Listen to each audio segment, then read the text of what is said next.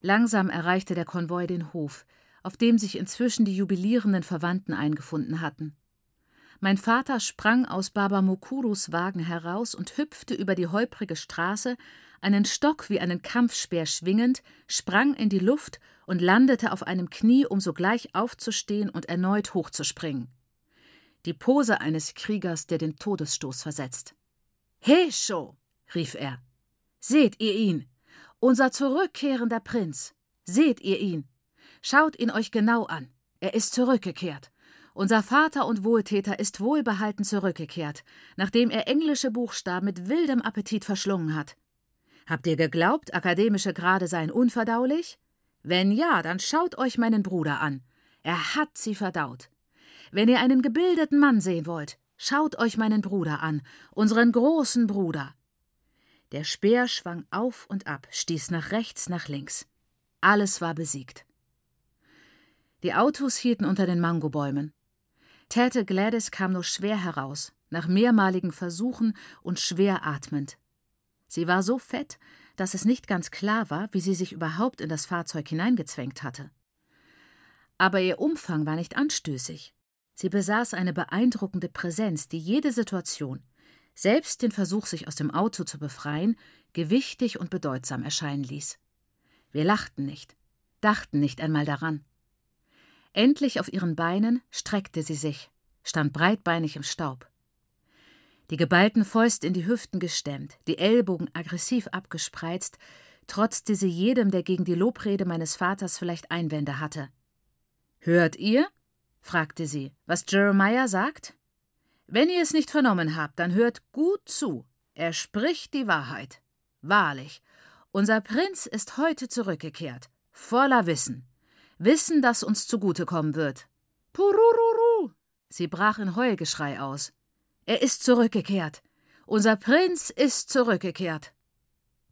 Baba Mukuru stieg aus seinem Auto, hielt hinter der offenen Tür inne und nahm den Hut ab um uns alle wohlwollend und freudig anzulächeln. Tatsächlich. Mein Baba Mukuru war zurückgekehrt. Ich sah ihn nur für einen Augenblick. In der nächsten Minute ging er in einem Meer von Körpern unter. Onkel, Tanten, Neffen, Großmütter, Großväter und Nichten, leibliche und nicht leibliche Brüder und Schwestern. Der Clan war zusammengekommen, um seinen wiederkehrenden Helden zu begrüßen. Man schüttelte seine Hand, berührte seinen Kopf, umarmte seine Beine.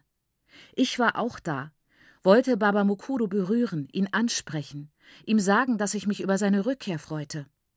Baba Mukuru breitete seinen beachtlichen Körperumfang nach Kräften aus, um uns alle zu umarmen, um umarmt zu werden.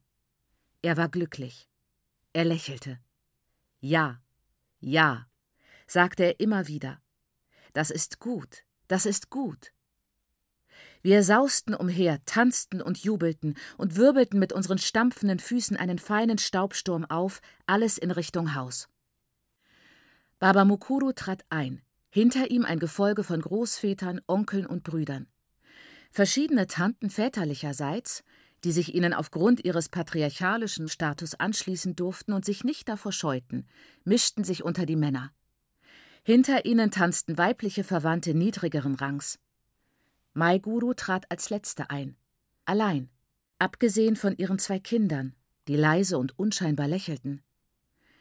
In flachen braunen Schuhen und einem Faltenkleid aus Polyester, das sehr dem Kleid ähnelte, das Baba Mukuru meiner Mutter vor seiner Abreise zu Weihnachten gekauft hatte, sah sie nicht aus, als sei sie in England gewesen. Meiner Cousine Jascha dagegen, der hübschen, gescheiten Jascha, sah man es an. Es gab keine andere Erklärung für ihr sehr kurzes Kleid, das kaum ihre Oberschenkel bedeckte.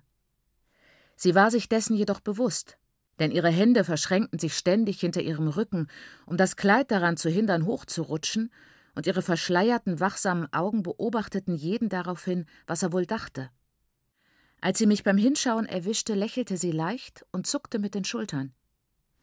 Ich hätte es nicht anziehen sollen, schien ihr Blick auszudrücken. Leider hatte sie es angezogen. Ich konnte diesen Mangel an Schicklichkeit nicht gutheißen. Ich würde das nicht billigen. Ich wandte mich ab. Ich erinnere mich, dass ich an jenem Tag auch meinen Cousin Chido missbilligte, obwohl ich nicht mehr weiß warum. Er war ordentlich, wenn auch schick gekleidet. Kurze Hosen, Schuhe und Socken. Ich glaube, es hing nicht mit seiner Person zusammen, sondern mit der Tatsache, dass er Njaschas Bruder war. Was meinen eigenen Bruder betraf, so widerte er mich an. Namo schlug meinem Vater darin nach, dass er sich bei Bedarf über alles auslassen konnte und wenn nötig über mehrere Sachen gleichzeitig. Daher war ich nicht überrascht, als er plötzlich aufhörte, im Zentrum von Baba Mukuros Reich herumzuhüpfen, um seinen Anspruch auf unsere sauber gekämmten Cousins geltend zu machen. Er hatte ihnen schrecklich viel zu sagen. Aber ich war sicher, dass er sehr gebrochen Englisch sprach. Deshalb war er wohl wenig erfolgreich in seinem Bemühen, sie in ein Gespräch zu verwickeln. Das Mädchen ignorierte ihn zwar nicht, aber sie antwortete auch nicht, sondern warf nur hin und wieder ihren prüfenden Blick auf die Versammlung und beobachtete dabei auch meinen Bruder. Chido versuchte zu lächeln, aber das Lächeln fiel zu schmal aus, um den Unwillen in seinen Augen zu zerstreuen. Er war zu keiner Äußerung fähig, außer einem gelegentlichen Kopfnicken. Und wenn Chido ihn anlächelte, grinste mich Namo an und ärgerte mich damit, wie beabsichtigt, enorm. Ja, ich war an jenem Tag, dem Tag der Rückkehr meines Onkels, sehr gereizt. Obwohl es für mich wie für jeden anderen ein großartiger Tag hätte sein müssen. Er war mir verdorben, denn ich musste ständig daran denken, dass mir nicht erlaubt worden war, Baba Mukuru am Flughafen zu empfangen. Denn wäre ich dort gewesen, mit Namo und meinen fröhlichen Cousins, hätte ich die Beziehung wieder aufgebaut, die mit der Abreise meiner Cousins abgebrochen war. Da ich nicht am Flughafen gewesen und nicht imstande war, die Beziehung zu meinen Cousins wieder aufzunehmen, verschmolzen diese Vorfälle in meinen Gedanken formlos zu einer aufkeimenden Ahnung der Bürde, von der meine Mutter gesprochen hatte. Während ich zuvor gedacht hatte, dass eine Bürde nur dann Bürde ist, wenn man sie zu tragen bereit ist, begann ich nun zu erkennen, dass der enttäuschende Verlauf von Baba Mukuros Heimkehr eine ernstzunehmende Folge jener allgemeinen Gesetze war, die fast meine Ausbildung abrupt und doch vorhersehbar beendet hätten. Es war beängstigend. Ich wollte mein Leben nicht von solchen unziemlichen Verwandten bestimmt sehen. Ich würde mich wohl entscheiden müssen, dagegen anzukämpfen. Ich zog Namo und meinen Cousins eine verächtliche Schnute entfernte mich betont verdrießlich aus dem Haus und ging zur Küche. Dort warf ich einen Holzscheit so wütend in den Herd, dass aus dem dreifüßigen Topf, der normalerweise Satza enthielt, heute aber voller Fleisch war, die Hälfte der Flüssigkeit in die Glut spritzte. Auch ein Fleischstück fiel heraus. Ich holte es aus der Asche und aß es. Dann wurde mir übel, weil ich weiter an Namo und die Cousins denken musste und sauer auf Namo war, der mich aus ihrem Kreis ausgeschlossen hatte, obwohl ich sie alle nicht billigte. Ich dachte über die Situation nach. Hatte ich meine Cousins akzeptiert, ehe sie nach England gingen? Voll und ganz. Ich hatte sie geliebt. Wenn sie auf Besuch kamen, spielten wir lange und angeregt miteinander. Wieso mochte ich sie nicht mehr? Ich war mir unsicher. Mochte ich überhaupt jemanden? Was war mit Baba Mukuru? Hatte die Veränderung etwas mit mir oder mit ihnen zu tun? Das waren gefährlich komplizierte Gedanken, die ich da hatte. Keine, denen man besonnen nachhängen kann, sondern solche, die sich verselbstständigen und bösartig werden, wenn man es zulässt. Wenn ich so weitermachte, würde es mich bald jucken, Namo wegen seines Grinsens, das das Fass zum Überlaufen gebracht hatte, eine Tracht Prügel zu verpassen. Aber ich konnte mich für die Zurücksetzung so nicht mehr rächen. Namo und ich hatten schon vor langer Zeit, seit ich wieder zur Schule ging, aufgehört, uns zu prügeln. Vor allem, weil wir uns so unterschiedlich entwickelt und nicht mehr genug miteinander gemein hatten, um miteinander zu kämpfen, es sei denn auf der Basis von gegenseitigem Respekt und Zuneigung. Außerdem wurde mir widerstrebend bewusst, dass es nicht helfen würde, Namo zu verprügeln. Meine Unzufriedenheit, ging über das ärgerliche Verhalten meines Bruders weit hinaus. In dem Gefühl, dass es unklug sei, zu viel über diese Sachen nachzudenken, denn ich lief Gefahr, in eine Sackgasse zu geraten, an deren Ende ich vor Themen stehen würde, denen ich mich nicht stellen konnte, beschäftigte ich mich mit Hausarbeit. Hausarbeit war angenehm, wenn sie nicht Zwang war.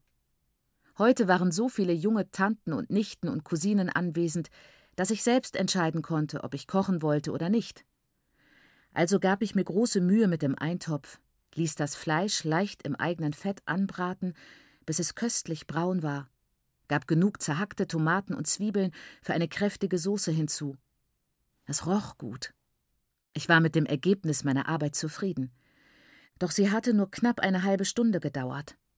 Um Zeit totzuschlagen, machte ich noch Würste aus Kutteln und kleinen Innereien von Baba Mukurus Ziege. Als ich fertig war, kochte ich das Gemüse. Die Frauen waren zufrieden mit mir, als sie ankamen, um das Abendessen vorzubereiten. Du bist eine richtige kleine Arbeitsbiene, sagten sie. Wir müssen nur noch das Satzer zubereiten. Ihr Lob baute mich auf. Ich fühlte mich besser. Mein Selbstbewusstsein kehrte zurück. Nyasha wäre nicht fähig, da war ich mir sicher, einen so feinen Eintopf zuzubereiten. Sicherlich nicht am offenen Herd. Dieser Gedanke gab mir ein Gefühl der Überlegenheit. So gesund und kernig wie hausgebackenes Maisbrot. Im Gegensatz zu den mickrigen Brotleiben, die es in den Geschäften zu kaufen gab. Und ich half auch, das Satzer zu kochen. Wir kochten es draußen in großen Töpfen, rührten es mit Stöcken um, die so dick wie mein Arm waren. Das Plaudern mit den Tanten und Cousinen, während wir darauf warteten, dass das Satzer dick wurde und wenn nötig noch Maismehl zugaben, nahm mir das Gefühl, ausgeschlossen zu sein. Und mein Gefühl der Überlegenheit, das ich nun nicht mehr brauchte, schwand auch. Ausgeschlossen zu sein war für mich damals eine furchtbare Bedrohung, denn es bedeutete, dass ich überflüssig war. Ausgeschlossen zu sein hieß, dass meine Existenz nicht notwendig war. Ich wurde dadurch zum unseligen Nebenprodukt irgendeines unerbittlichen Naturvorgangs. Oder es wurde damit höhnisch bedeutet, dass dieser Prozess schiefgegangen war und mich hervorgebracht hatte, anstelle eines zweiten Namo, eines zweiten Chido, eines zweiten künftigen Babamukuru. Ich fühlte mich in dieser Zeit oft überflüssig. Aber dort, in der Gemeinschaft der Köchinnen reichte es mir, die Ecke zu besetzen, die jener Naturvorgang für mich vorgesehen hatte. Es war angenehm, mich als kräftige, nützliche Person wahrzunehmen. Wir kochten zwei Riesentöpfe mit gutem, glattem Satza aus fein gemahlenem, gut gesiebtem Mutwiwa. Aber es gab keinen Reis, und das war ernst. Bei einem solchen Ereignis hätte es Reis geben müssen. Aber da Baba Mukuru ihn nicht hatte besorgen können, gab es keinen. Mai Guru hatte in weiser Voraussicht ein Päckchen mitgebracht. Aber ein Päckchen reichte nicht aus, die vielen Personen zu ernähren, so dass meine Mutter Mai Gurus Reis hinter dem Haus auf deren Herd aus Dova kochte, um sicherzugehen, dass er den richtigen Leuten zukam. Als alles fertig war, kam sie, um uns beim Auftragen zu helfen. Berge von dampfendem Satzer in die einen Schüsseln, riesige Fleischstücke in reichlich Soße in die anderen, das Gemüse in die dritten. Diese trugen wir in das Haus, wo meine Mutter schon den Reis angerichtet hatte. Ich hatte eine besondere Aufgabe.